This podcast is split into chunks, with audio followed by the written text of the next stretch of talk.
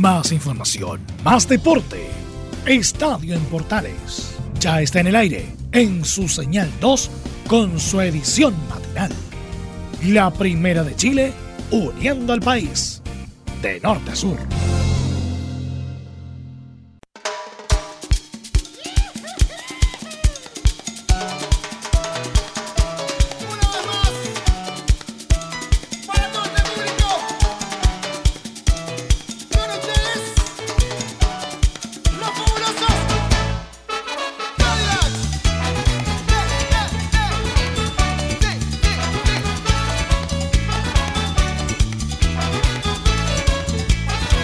Una vez más para todo este público estamos haciendo una nueva edición de Estadio en Portales versión AM. Al ritmo de la banda, hasta que explote, vamos a bailar toda la noche. Al ritmo de la banda, hasta que explote. Felicidades a todos los santiaguinos en el día de la fundación de la capital de Chile. Cuerpo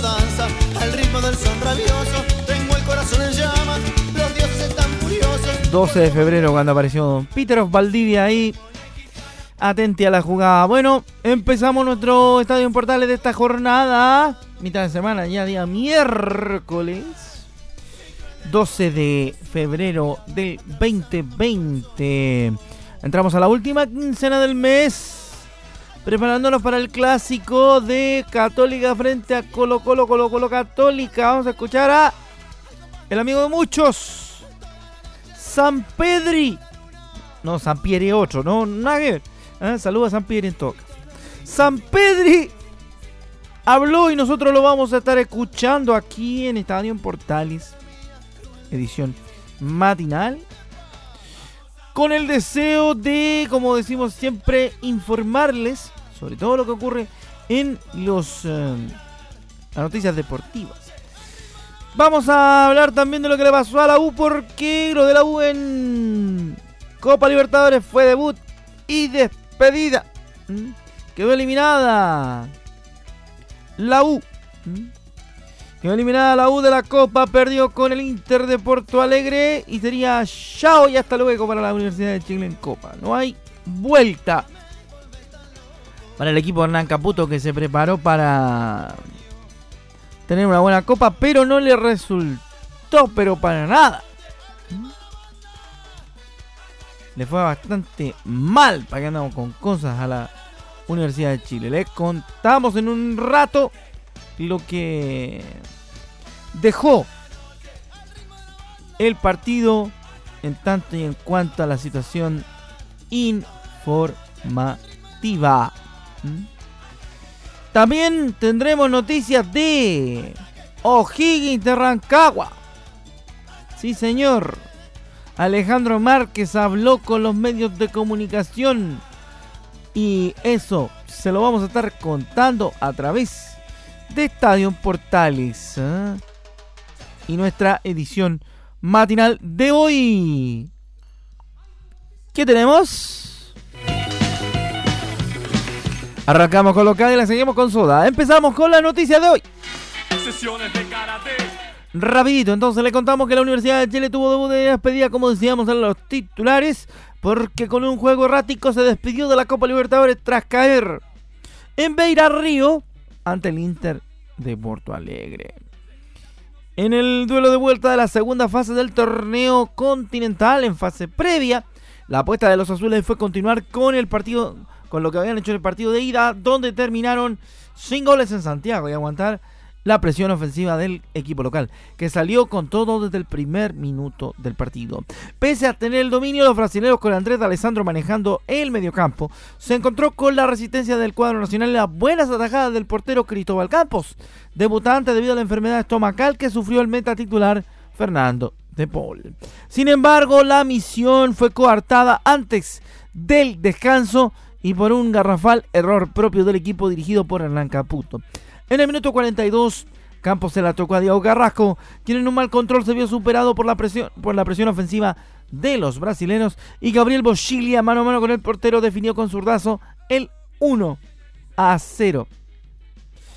En el complemento el equipo nacional no logró salir del paso y bajó los brazos. Salvo leve destellos de Pablo Aranque que no contó con la compañía necesaria para provocar el peligro en el terreno del cuadro gaucho. Finalmente el golpe de, de ocurrió en el minuto 76, tras otra desconcentración defensiva. El Pino Mago se durmió y Marco Guilherme con increíble carrerón ganó la posesión, tomó la pelota y con dos enganches en el área se sacó a los defensas y al portero Campos para anotar con el arco vacío. En la tercera fecha de la fase previa el Inter enfrentará al ganador entre Macará y Tolima. Y el ganador de esa llave se meterá en el grupo E de la Copa Libertadores, el cual integra a la Católica, América de Cali y Gremio de Porto Alegre. Por su parte, la Universidad de Chile regresará a nuestro país para preparar su próximo desafío por la cuarta fecha del torneo nacional ante Santiago Wanderers en Valparaíso.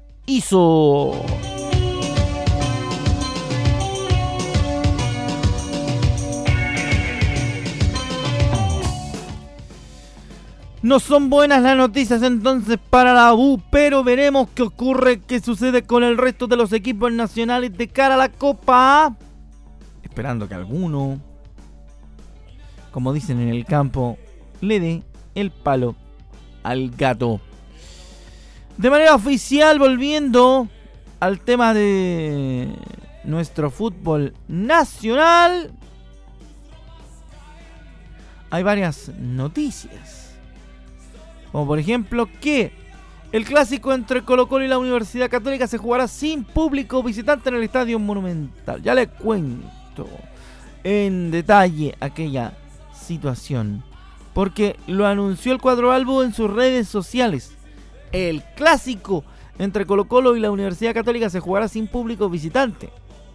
Así anunció este martes el equipo Albo en una medida tomada por comillas disposición de las autoridades. El tuit con el cual informaron la situación reza lo siguiente. Comillas, información oficial por, por disposición de las autoridades. El partido entre Colo Colo y la Universidad Católica de este domingo 16 de febrero se disputará sin público visitante, según anuncia el Club Popular. La decisión fue tomada desde la Intendencia Metropolitana debido a los recurrentes hechos de violencia en las últimas semanas en las distintas canchas del fútbol nacional, especialmente en la región metropolitana y también lo que ocurrió en Coquimbo con la suspensión del partido entre los Piratas y el Audax Italiano. Si bien se barajó la opción de correr el encuentro para el mediodía, se optó por que solo ingresen hinchas de Colo Colo al encuentro programado a las 6 de la tarde. La misma medida se tomó para el duelo en el cual Santiago Wondo recibirá a la Universidad de Chile el sábado en Valparaíso. Así que no hay buenas noticias en el sentido, en la forma de plantear lo que viene, porque estamos poniéndonos como Allende los Andes, donde juegan sin público visitante.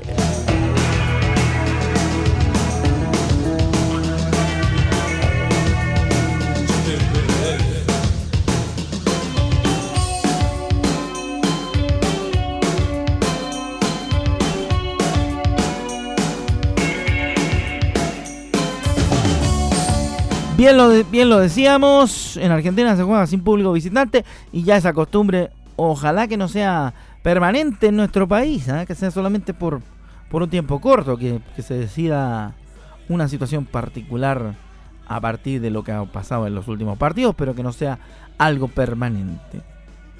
Lamentablemente hay que decir que no ha habido mucho esfuerzo por mejorar la Noticias de clubes, nos vamos a la católica porque habló Fernando Sampedri, el delantero argentino ex de Rosario Central, y lo primero que dijo, lo primero que manifestó fue su opinión sobre el uso de la video, del Video Assistant Referee, más conocido como el VAR.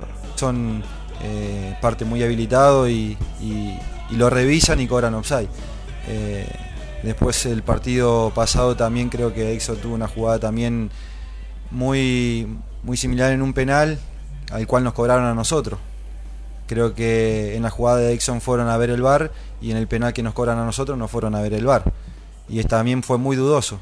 Entonces yo creo que, que está bien el VAR, pero creo que tiene que ser eh, bastante parcial y tiene que ser Eh, si se fijan y, en una jugada se fijan y en otra no, yo creo que por ahí, si le da el momento, más allá que por ahí eh, molesta un poco porque como bien decís también se genera una espera demasiada, entonces es como que no- nos enfría un poco y no- nos saca del partido, pero si se fijan en una jugada y en otra no, entonces yo creo que, que hay que hay que tomarlo como para todas las jugadas iguales, ¿no? Se le pregunta a San Pedri sobre el juego de Colo Colo, del Colo Colo de Mario Salas. Veamos qué contesta el delantero de los Cruzados en Estadio Portales. Mm, En ese momento fue un partido parejo. eh, yo creo que estamos en plena pretemporada.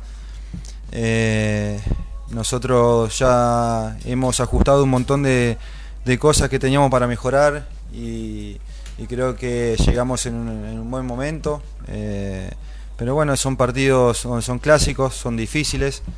eh, y bueno, nosotros vamos a tratar de imponer nuestro juego, como lo venimos haciendo, y tratando de mejorar en algunas cosas. Veamos qué dice San Pedri respecto de su visión de los clásicos. Si son partidos diferentes o si son partidos que se asemejan unos a otros a la hora de enfrentarse con los clásicos rivales. Yo creo que eh, obviamente que suma mucho eh, el momento de cada uno, pero también son partidos donde se juegan dos equipos, dos equipos fuertes del país y, y por ahí se hacen diferentes eh, y no salen como otros que, que por ahí eh, tenés otra otra posibilidad de, de jugar o, o de también el mismo partido te lleva a que sea diferente por el tema que es un clásico, ¿no?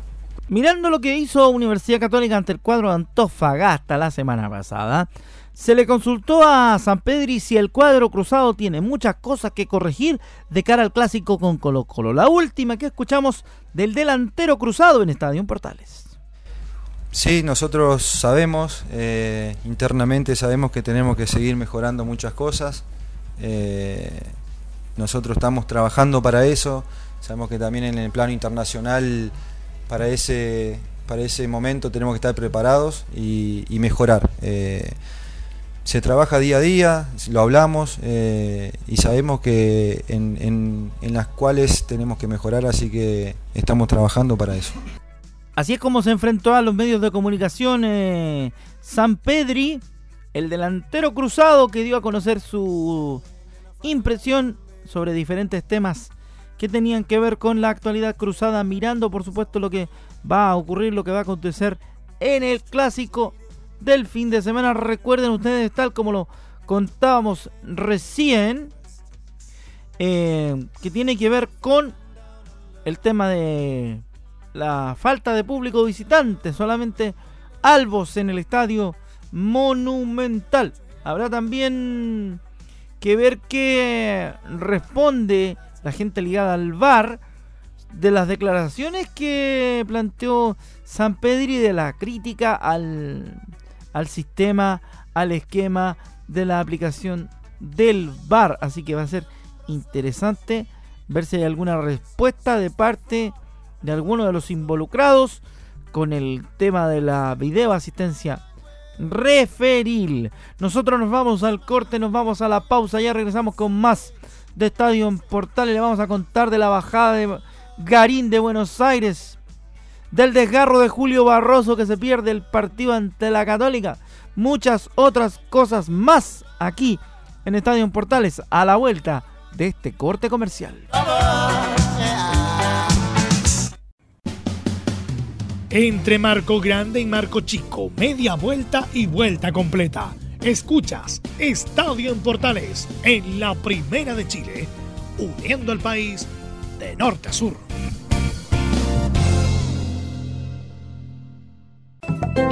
Comercial IAC y Compañía Limitada. La mejor calidad mundial en laminados decorativos. Comercial IAC y Compañía Limitada es Vertec en Chile. San Ignacio 1010, Santa Rosa 1779, Avenida Mata 446 y Portugal 501. Comercial IAC y Compañía Limitada es Vertec en Chile. Te invitamos a disfrutar de la multiplataforma de portales www.radioportales.cl donde podrás escuchar el tradicional 1180m, la señal 2. Además de ver la radio junto a Portales TV. Además, te invitamos a informarte en nuestras redes sociales, Twitter, Facebook e Instagram. Ya lo sabes, www.radioportales.cl, la multiplataforma de la Primera de Chile. ¿Quieres tener lo mejor y sin pagar de más? Las mejores series de televisión, los mejores eventos deportivos, equipo transportable, películas y series 24/7. Transforma tu TV a Smart TV. Llama al 973-718989. Twitter arroba panchops. Termolaminados de León, tecnología alemana de última generación. Casa Matriz, Avenida La Serena, 776 Recoleta. Foro 22 622 56 76. Termolaminados de León. ¿Necesitas promocionar tu marca o producto? Anunciar en la Primera de Chile es rápido, fácil, con cobertura nacional y no cuesta tanto. Contáctanos al correo comercial arroba radioportales.cl. Tenemos una propuesta a tu medida, porque en la Portales te queremos escuchar. Visita www.radiosport.cl, el sitio web de la Deportiva de Chile. Programas, noticias, entrevistas y reportajes, podcast, radio online y mucho más. Todo lo que pasa en todos los deportes lo encuentras en www.radiosport.cl. La Deportiva de Chile en Internet. Entre Marco Grande y Marco Chico, media vuelta y vuelta completa. Escuchas Estadio en Portales en la Primera de Chile, uniendo al país de norte a sur.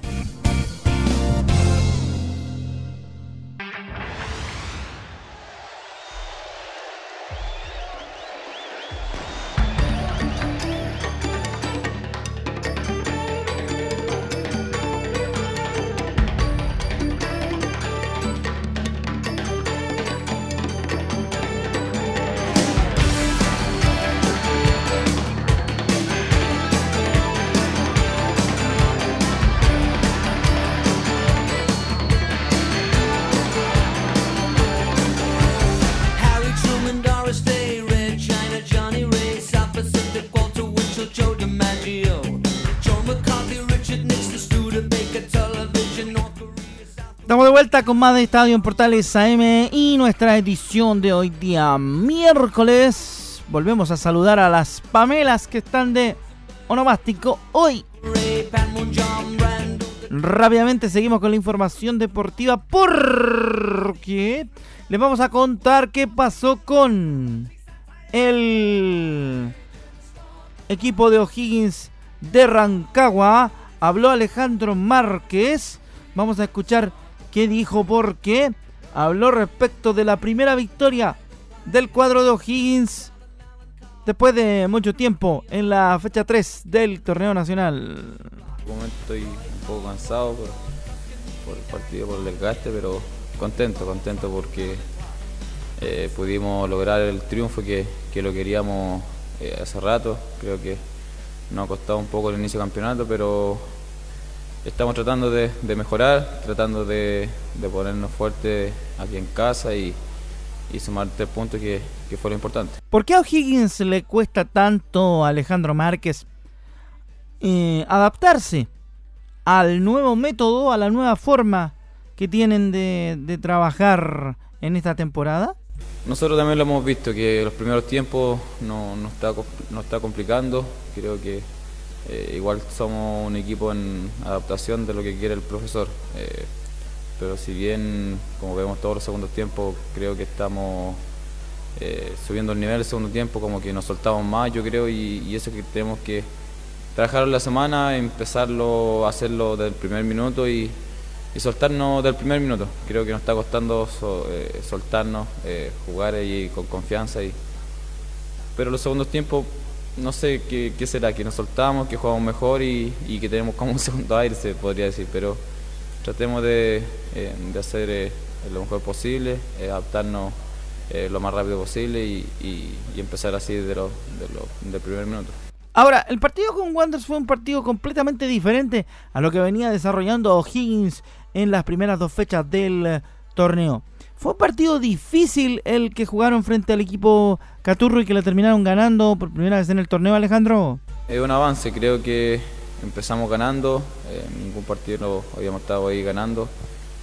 Empezamos ganando y después nos empataron de una, jugada que fue así de, la nada y que, que bueno, está de espalda, que luego en el ángulo, son, momentos del partido, pero no, no, no, no nos echamos abajo. Creo que, que estuvimos peleando eh, todo el partido y al final terminamos ganando con, con dos goles del pájaro que fueron que fueron eh, que nos dio el triunfo y más que nada que, que luchamos. Nosotros hablamos en la interna que, que esto no iba a ser fácil, que, que- los partidos van a ser así todo el campeonato, así que le metimos, eh, le metimos más ganas y creo que, que por ese lado por ahí ganamos, por ahí ganamos el partido que metimos metimos un poquito más de ganas y, y queríamos ganarlo. En nuestro popurrí de los clubes, ahora nos vamos a la octava región, a la región del Biobío. Vamos a escuchar primero a Eric Godoy, defensor de la Udeconce, que analizó el partido contra Everton y puntualizó en tres jugadas la condicionante del resultado. Escuchamos al Colorado, el estadio en Portales. Sí, ¿qué te puedo decir? Calentura nos deja las tres situaciones que vivimos durante el partido en contra.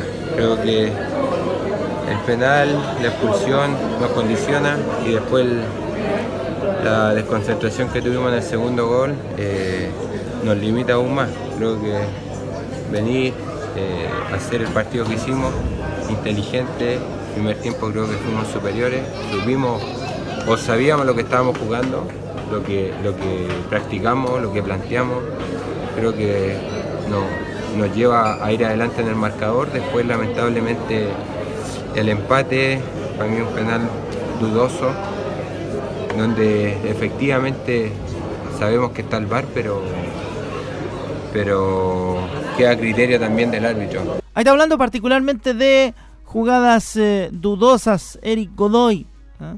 Y en este popurrí, en este viaje en la región del Bío Bío, nos vamos con el director técnico de la UDECONCE, Eduardo Acevedo.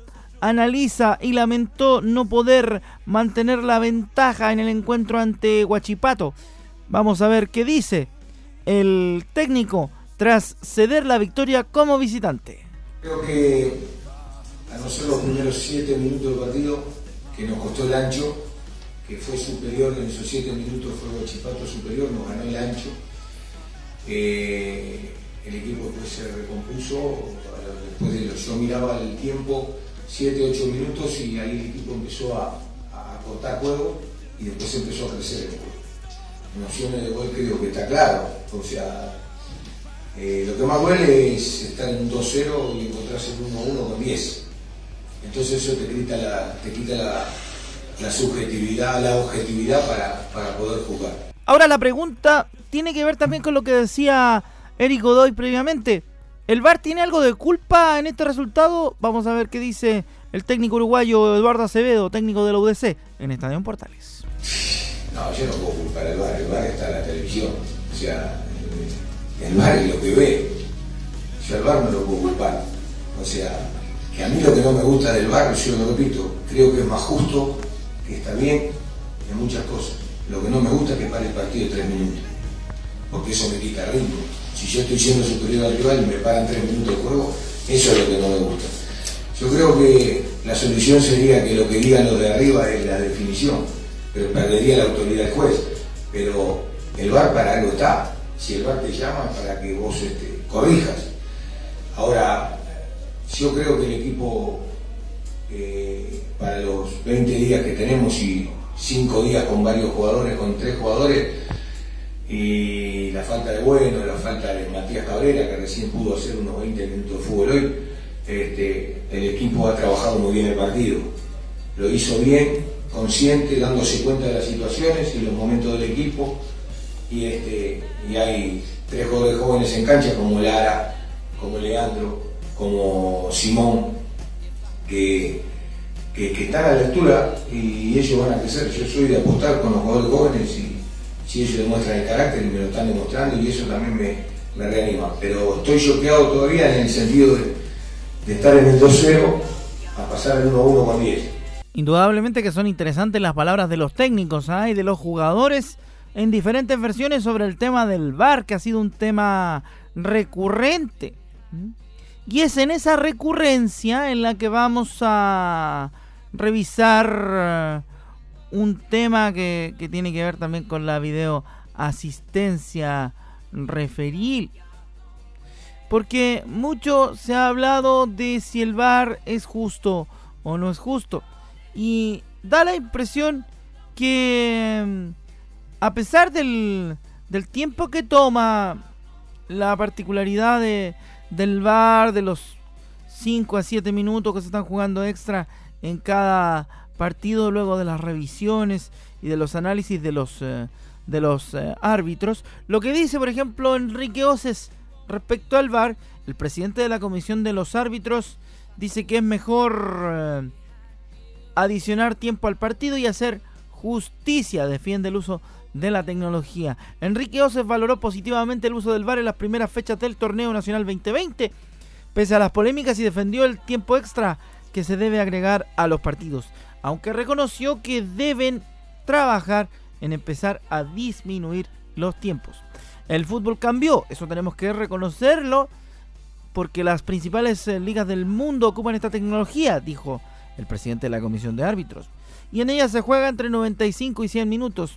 Son cosas que van de la mano, apuntó el ex juez nacional desde la NFP. El VAR requiere su tiempo para realizar ciertas revisiones, también dice el ex árbitro, que esperamos sean las menos posibles por partido, pero cuando eso ocurre será tiempo para hacer justicia. Es mejor agregarle tiempo al partido para hacer justicia y efectivamente hacerla, a que no se haga y que se juegue solamente 90 minutos. Ante esto, Oces declaró que, comillas, los clubes deben acostumbrarse, pero creo que lo están haciendo. Los jugadores prefieren la justicia a jugar menos minutos. Respecto al tiempo excesivo en algunas decisiones en revisión, apuntó, yo no tengo problemas en decir que algunas revisiones nos hemos demorado más de lo que debemos. Y no es porque la tecnología sea mala, sino que porque las personas que la utilizan no han tenido el expertise suficiente para sacar las jugadas en el menor tiempo posible. Interesante lo que plantea Enrique Osas en el capítulo particular del VAR. Ya escuchábamos un par de declaraciones de técnicos y jugadores en ese respecto también en esta edición de Estadio Portales.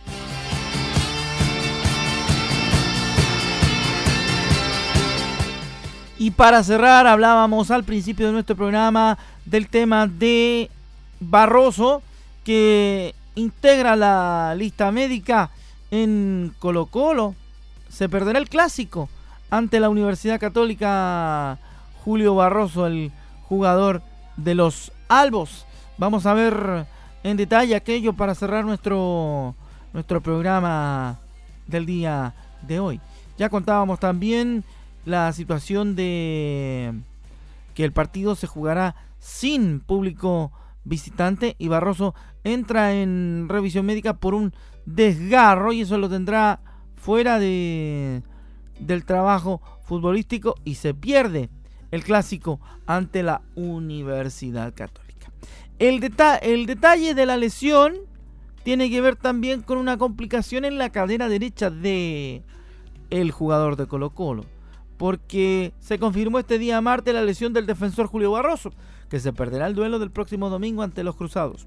De acuerdo al informado por la médica del elenco Albo, el zaguero presentó un desgarro fibrilar en el músculo pectíneo de la cadera derecha. Está en tratamiento kinesiológico, dice Colo Colo, por un tiempo de recuperación estimado de al menos tres semanas explicó a través de un parte médico. Barroso se suma a la baja de Matías Saldivia, quien arrastra una lesión que le ha impedido entrenarse en el presente torneo. También se incluye la situación de Iván Morales con un desgarro fibrilar en el bíceps del muslo izquierdo. También lo de Carlos Villanueva que tiene un esguince lateral del tobillo derecho. Y lo que comentábamos de Matías Saldivia que tiene antecedentes de rotura del ligamento anterior de la rodilla izquierda del cruzado.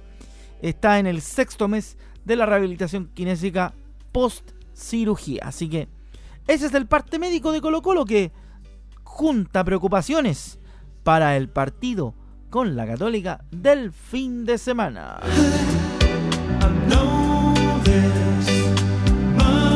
Con esto nosotros dejamos hasta aquí nuestra edición de Estadio en Portales correspondiente al día de hoy, miércoles.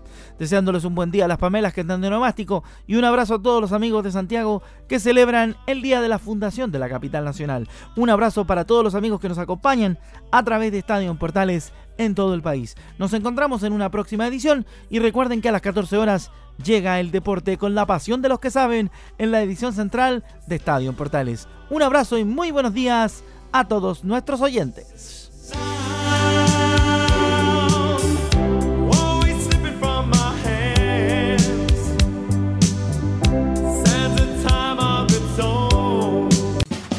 Más información, más deporte. Esto fue Estadio en Portales en su señal 2, con su edición matinal. En internet también somos la primera de Chile.